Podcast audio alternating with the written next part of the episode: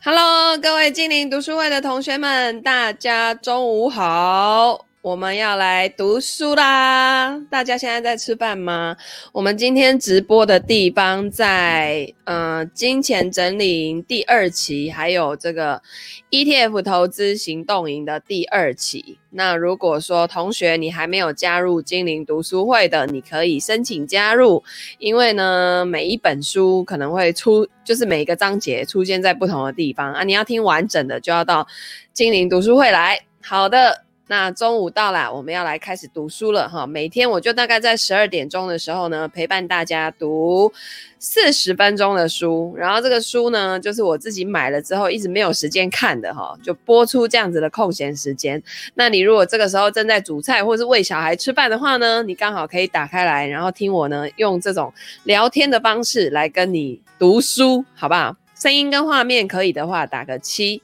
OK，每天进步一点点，读书带来大改变。欢迎来到精灵读书。好的，那今天呢，我们依然要继续读这本《有钱人与你的差距不只是钱》。今天要进入第一章了。昨天的钱也很精彩。昨天就是这一本书到底集结了哪二十一位亿万富翁哦？那个是。美元计价，好不好哈？所以呢，这些人呢都不是泛泛之辈啊。那我们就要来跟他们学习，到底这个呃。他们厉害在哪边？Hello，中午好。好的，那我们就闲言少叙，今天直直接进入第一章坚毅的内在心法。我觉得这个心法是非常非常重要的哦，因为你的思维会影响行为，行为呢会造就不同的结局哦。就像有的人呢，他就是觉得自己怎么样就是会失败，无法成功。那光想就把自己吓死了，更何况是去执行哦，所以完全就没有去执行，那当然就不会有成功的结果啦，对不对？好，所以呢，呃，他这边写到，哎，我今天鼻子有点，鼻子有点过敏，好。人们对亿万富豪的刻板印象让人匪夷所思。大家普遍对社会中仅占零点零零零零二 percent 的亿万富豪所知甚少。如此不足的认知又受到媒体的扭曲。毕竟媒体只注重华而不实的形象跟引人注目的事件，借以广泛引发受众羡慕的情绪。媒体的描绘被视听大众接接受为事实。但是，起码就涉及亿万富豪的部分来说，媒体报道实际上严重曲解实情，跟事实相去甚远。对我们心目中认知的这种亿万富豪，就是那种豪宅、豪车。然后香车美人，对吧？哈，但实际上并不是这样。好，对亿万富豪的误解一，他们生于富裕的已开发国家。好，如果说你认为亿万富豪必然生于富庶的已开发国家，那就错了。纳瑞纳瑞亚纳穆尔蒂的故事就是最好的反证。穆尔蒂呢，一九四六年生于印度，那是当时全球最贫穷的国家之一。新闻可以相信吗？呃，新闻呢，原则上你看一则新闻啊，除非是那种专题报道，一整集一个小时的。实际上呢，新闻每一则了不起也就三分钟、五分钟，它实际上只能看到某一个事件的某一些角度，它没有办法看到全貌。那所以我们常常会用呃呃某一个角度在看待一件事件，我觉得那是。会会比较偏颇的啦，你就没有办法看到这么全面，所以倒不是说可不可以相信，而是这个角度看起来是那样，可是别的角度呢？这个是我们要去思考的，OK？啊，但是实际上我手上的这些高资产客户，每一个都平凡普通的要命，就是他走在路上，大概就是那种路边的大妈，你也不会觉得他就是很很浮夸的那一种哦。实际上他们的生活都非常的简单。然后他们都非常的平凡，很单纯，嗯，但是他们都有这种有钱人的脑袋，哦，就跟我们心里面想的那一种都不太一样了，哈、当然，他们也很注重生活的品质，可是绝对不是那种要那种很浮夸啊、炫富的那一种，不是那个路线，哈、哦。诶，真正有钱的人超怕人家知道他们有钱的，好不好？当然，这种做企业的人哦，又又又不太一样了哈、好，那穆尔蒂一九四六年呢，生于印度，那是当时全球最贫穷的国家之一。他小时候家徒四壁，所有家人都席地而坐，然后也是以地为床。父亲教导他要慎选嗜好，以免耗尽微薄的预算。他喜欢阅读、听音乐、跟朋友谈心，但是家里买不起报纸。只能够去公共图书馆读报。在一九八零年代初期，印度不止在世界最穷国家之列，也是全球最敌视自由企业制度的国家之一。当时呢，印度社会主义政府制定了一系列的限制措施跟荒诞的规范，造成人民几乎无法在印度经商。这个举动导致印度政府腐败，官员呢甚至有权决定各家企业的成败，国家经济惨遭扼杀。穆尔蒂跟数名合伙人在一九八一年共同创立印福瑟斯软体公司的时候，遭遇了诸多难以克服的问题。时常停电只是其中一个小阻碍。那试想，假如没有电脑，如何经营一家软体公司呢？印福瑟斯初创的时候，连一台电脑也没有。为什么会这样？因为在印度要进口电脑，必须先取得政府许可证。穆尔蒂说，为了拿到许可证呢，他花了三年，总共往返德里，嗯，五十次，就是德里是印度第二大城市嘛。然而，与其他诸多努力比起来，这件事情根本微不足道。印福瑟斯总部呢设在班加尔、班加罗尔，德里则远在约两千四百多公里之外，大概呢是纽约到佛罗里达的这个迈阿密的距离，还要再多出三百二十公里，有够远呢！妈呀，印度也有这么大就对了吼。然后呢？就是为了买一台电脑，要搞成这样子，天哪！好，OK，哦，没关系，我的 FB 都不提醒我，一忙就不小心错过，好，好久不见，没有关系，现在每天中午都有，反正就是缘分。呃，那个老天爷安排你听到今天的这个内容，可能是想要给你一些这个暗示，暗示，好不好？反正就是你要当做，呃，我觉得现在大家都太焦虑了，就是你要。随遇而安，然后反正诶，今天有记起来想来听你就来听，然后听到这个内容就是会对你有启发的这种，好，你就就知道说哦，这是老天爷要你今天来听这个内容，或许对你有一些启发跟暗示。好，那穆尔蒂呢，没钱搭飞机，因此每一次前往德里得坐两天的火车。前面说过，整个官僚作业流程使得穆尔蒂往返德里五十次，算一算他申请许可证三年期间的总旅程数，相当于两百天。这是什么效率？Oh my god！你可能会问：三年期间连一部电脑也没有，软体公司怎么可能营运呢？他们怎么写程式？穆尔蒂的团队找到了一个美国客户，该客户允许用他的电脑写程式。于是呢，公司六名共同创办人一起前往美国接下工作，穆尔蒂则留在印度处理例行公事，并且取得进口电脑所需的许可证。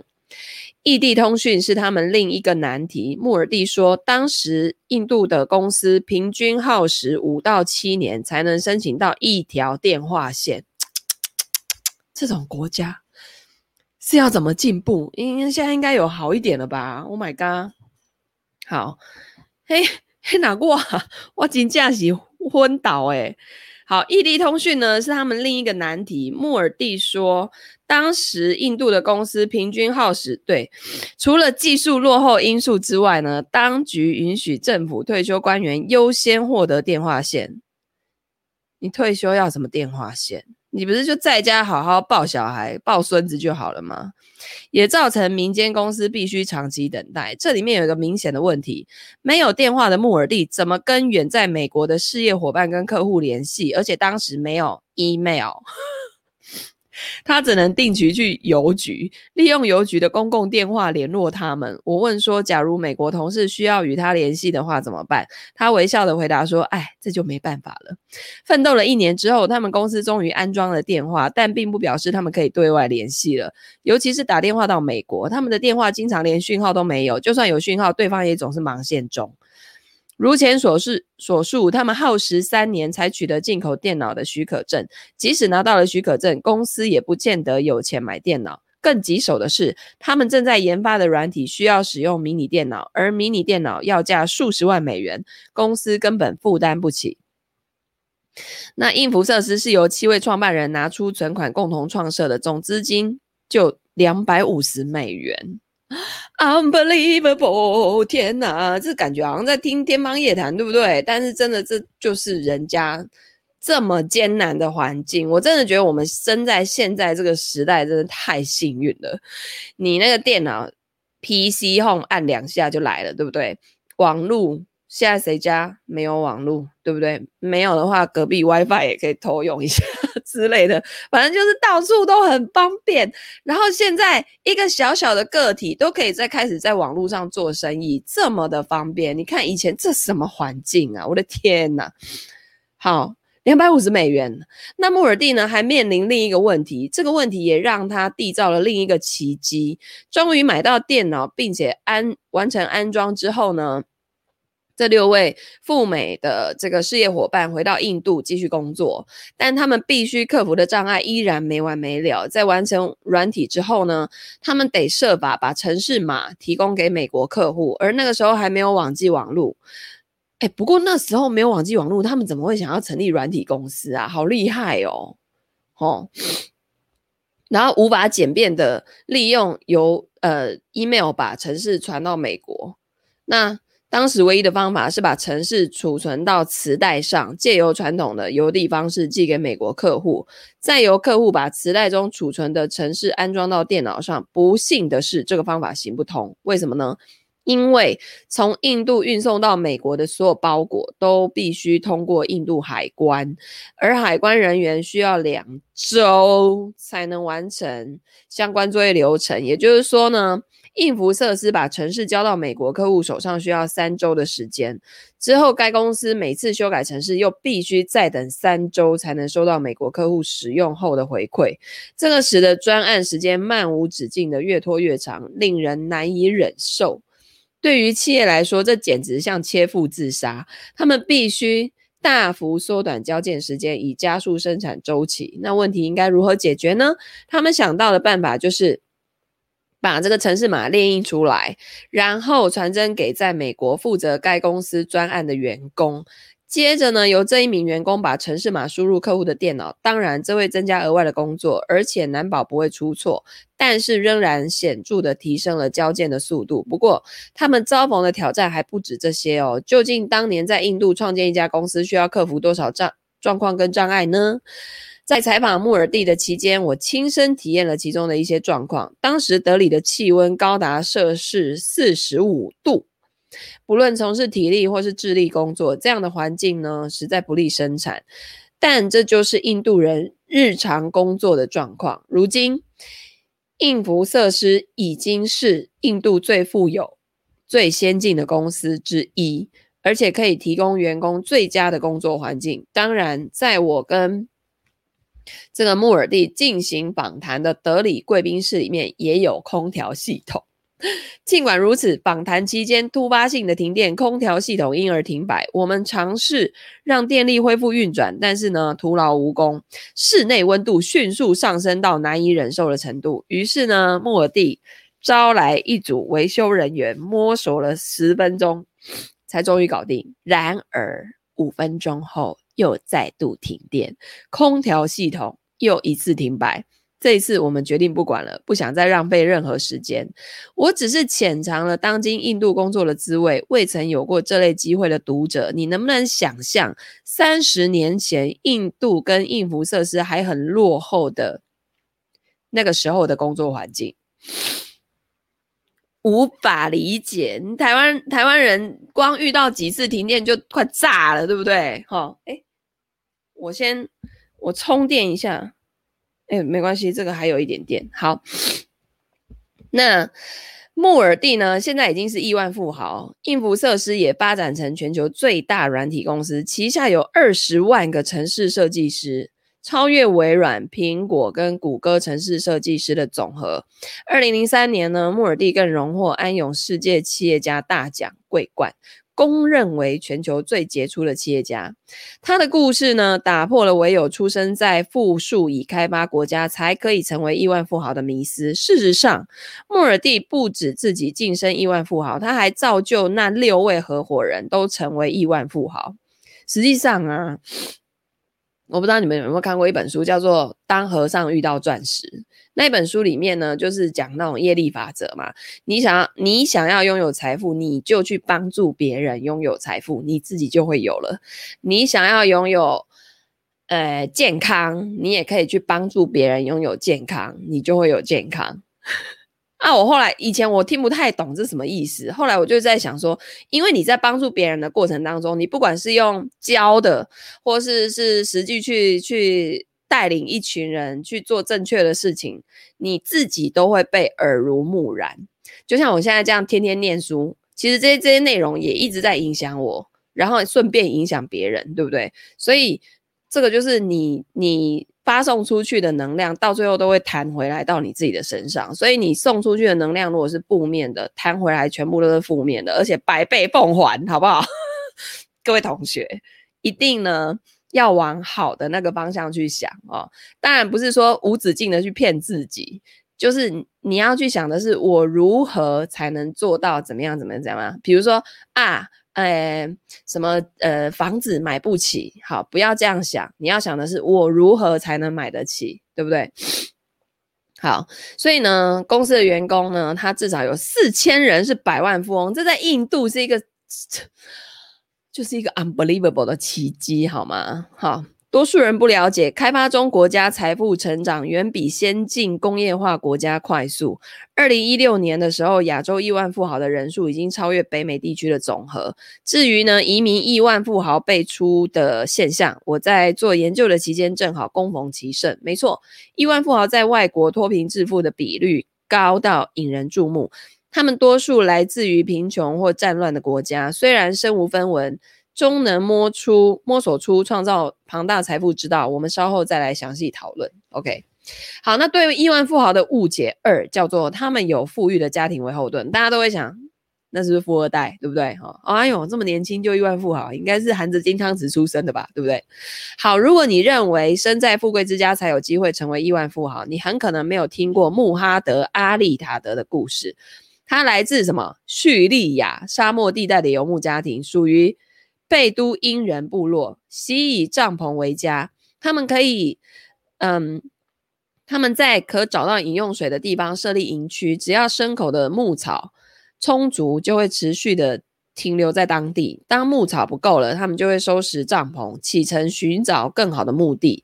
阿丽塔德呢，一出生就遭父亲舍弃了，他跟母亲都被父亲逐出家门。他的舅舅更遭父亲杀害，这父亲是个奇葩吗？到底发生什么事？他与母亲呢，被迫在部落边陲地带生活，他是那么的微不足道，甚至没有人在乎他的生日，直到现在，他都不知道自己到底是。哪一年哪个月出生的哦？据他透露呢，因为子女想为他庆生，于是他自己编造了一个出生日期，连自己生日都没有，都不知道的人。好，阿丽塔的悲惨的遭遇呢，还不止于此。他四岁那一年，母亲就过世了，祖母接手抚养他，并且认定他是当牧羊人的命，也就没有让他上学，因为祖母认为那个是闲人的事情，就很闲的人才会去上学啦。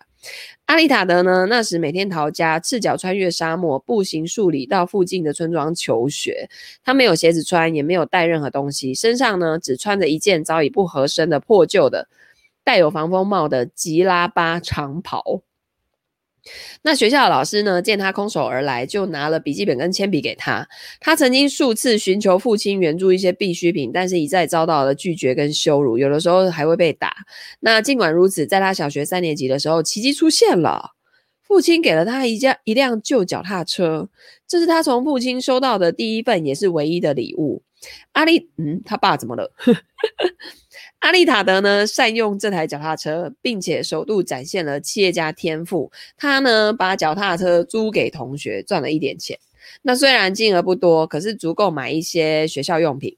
他明白求学是摆脱人生宿命的唯一机会，所以呢，非常勤奋向学，于是阿丽塔德很快的就晋升当地最优秀的学生之列，还获得国外深造的奖学金。多年后，他完成学业，接手法国一家破产的英价公司，最终发展成为企业领导业界的全球大厂。阿丽塔德集团呢，更在三十年间拥有两百多家公司。如今的阿丽塔德已经是亿万富豪，并且在二零一五年荣获安永世界企业家大奖。受肯定为全球最卓越、最卓越的企业家。有鉴于此呢，假如你认为亿万富豪一定是出生于富贵人家，就错了。阿丽塔德呢，是贫穷国度游牧民族的社会边缘人。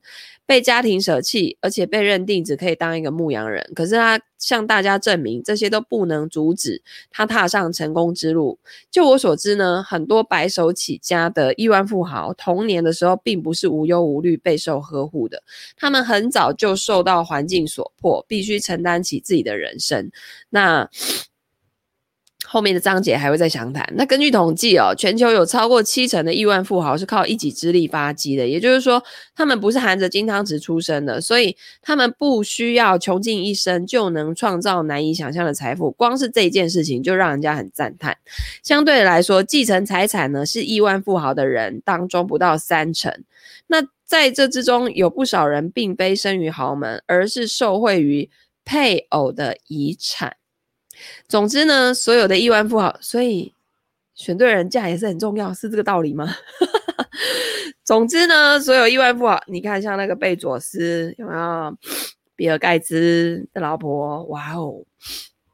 但他们自己也都是很有很有能力的女性嘛，哈。总之呢，所有的亿万富豪中，只有四分之一符合这样的刻板印象，哈，就是来自权贵家庭，毕生坐享荣华富贵，也是有，不能说没有，但只有四分之一，并不是大部分。OK，好，再来对亿万富豪的误解三，他们受过最顶尖的大学教育。教育，如果你主张穆尔蒂跟阿丽塔德成功的关键是面临诸多阻碍下设法完成良好的正规教育，我同意这个看法是公公允的。然而呢，那一些早年没有受过教育的亿万富豪就又另当别论了。亿万富豪真的全都出自最高学府吗？好，接下来他就讲到曹德旺了。他出生于中国文化大革命的动乱期间，成长于福建省一个贫穷的村庄。在他出生之前呢，父亲抛弃了家庭，前往上海，甚至没有替还在娘胎里的他取名。在中国，父亲为子女命名是一项备受重视的传统。结果呢，曹德旺到九岁之前就只有绰号，没有真正的名字。他跟五位兄弟姐妹都是母亲抚养长大，生活呢非常贫困。虽然法律规定借学龄的小孩要上学，但是他的家庭多年来一直负担不起小孩的学费，直到九岁，曹德旺才去上学。可是他当时还是没有名字。那鉴于知识体大，他的叔父慎思熟虑之后，终于替他取名叫德旺。他最一开始对上学兴致勃勃，但后来课业变成了一项挑战。他上课的时候呢，如坐针毡，既焦躁又不自在。他违抗师命，还私下嘲笑老师，以至于得不到师长的同情。让他苦苦挣扎的，倒不是成绩，而是他的行为。他很小就有被贴上坏小孩的标签。每当老师呢转向黑板写字，他就会站起来模仿老师的动作，引得同学哄堂大笑，就是比较调皮啦。哦，在他十二岁的时候，父亲终于回家了。那父亲每天傍晚都派他去买酒，在回家路上，他会偷喝几口酒，渐渐越喝越多。没多久，染上酒瘾，所以不要叫小孩买酒吗？是这个概念吗？这个小孩真的挺调皮的哦。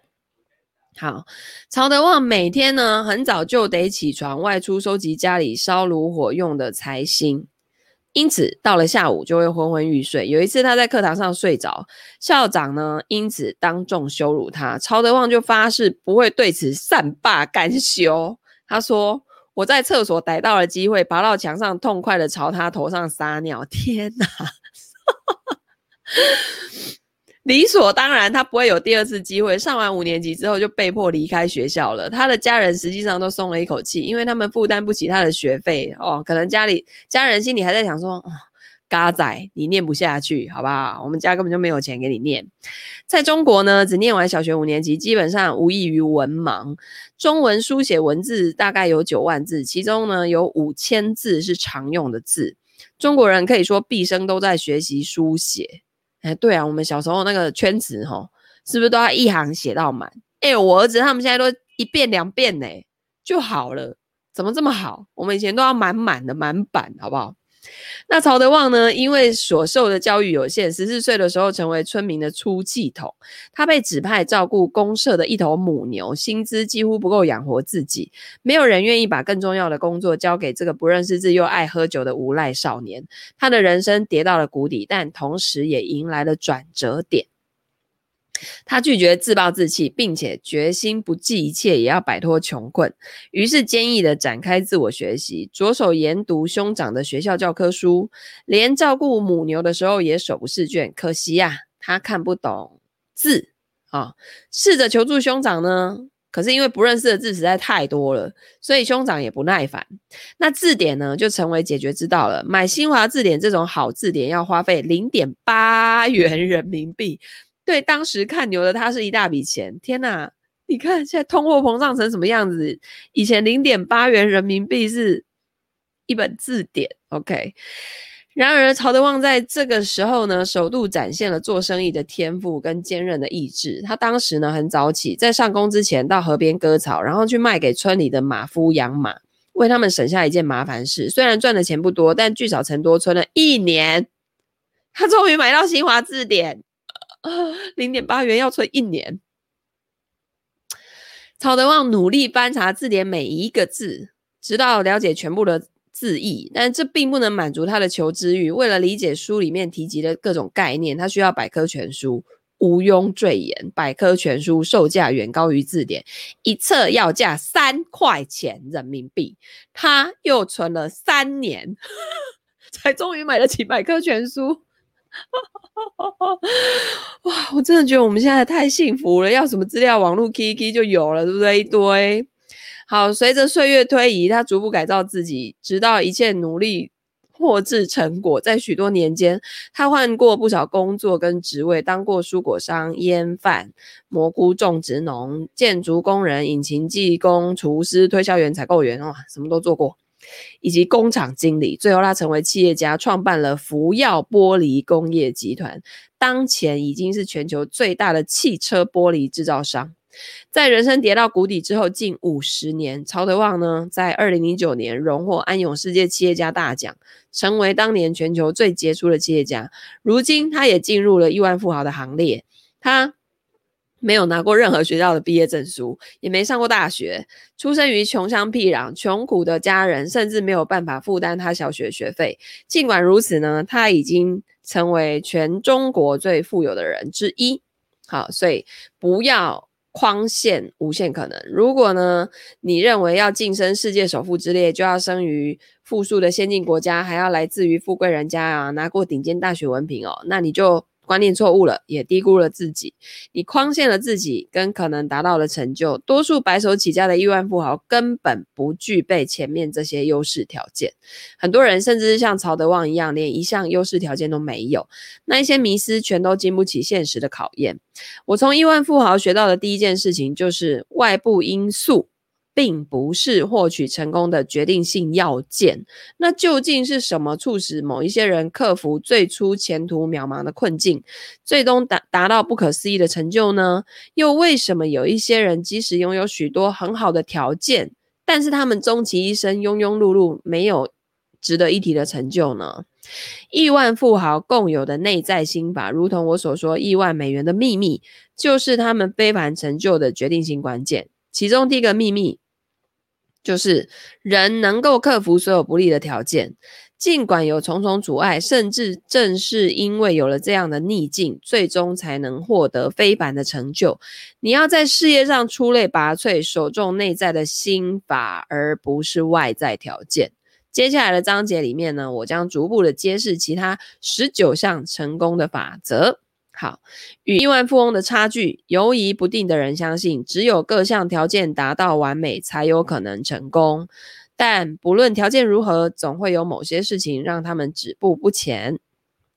百万富翁的强项在于主宰自己的人生，但他们仍然相信成功取决于许多有利的条件。实际上并不是。好，亿万富豪深知成功的内在心法，并且在事业上将其发扬光大，毫不依赖外部因素。因为外面的环境一直在变，所以你自己要先稳定下来，你自己要有一个定海神针哦，你才能因应这些外在的因素的变化。所以，其实成功的关键是在自己，而不是在外在。好，所以呢，今天诶三十分钟就读完第一章了。那我后面看了几章啊，我觉得，呃，有几篇内容我还蛮有兴趣的。那我就在接下来的几天呢，来读给大家听。OK，好的，那今天我们半小时就把一章念完了。结论就是，人家以前那种艰难的环境，我们现在要再遇到，实在是。不容易的啦，对不对？哈，就光硬体设设施来说，已经都比那个几十年前好那么多了哈。那为什么反而现在的人没有以前的人快乐呢？这个也是我们要去深思的问题了啊。自己照顾自己的内在才是最重要的，好吗？好的，那我们就明天同一时间再见啦，同学们。如果你们听得很有收获的话呢，在这个。影片的下方可以留言跟我互动，然后你的启发是什么？我如果看到的话呢，也会这个给你回馈，然后你们的启发也会是我的启发。OK，那那个之后呢，如果你常常跟我们互动的话，搞不好我们可以那个连麦，Q 你上来聊天，好不好？好，拜拜，明天见。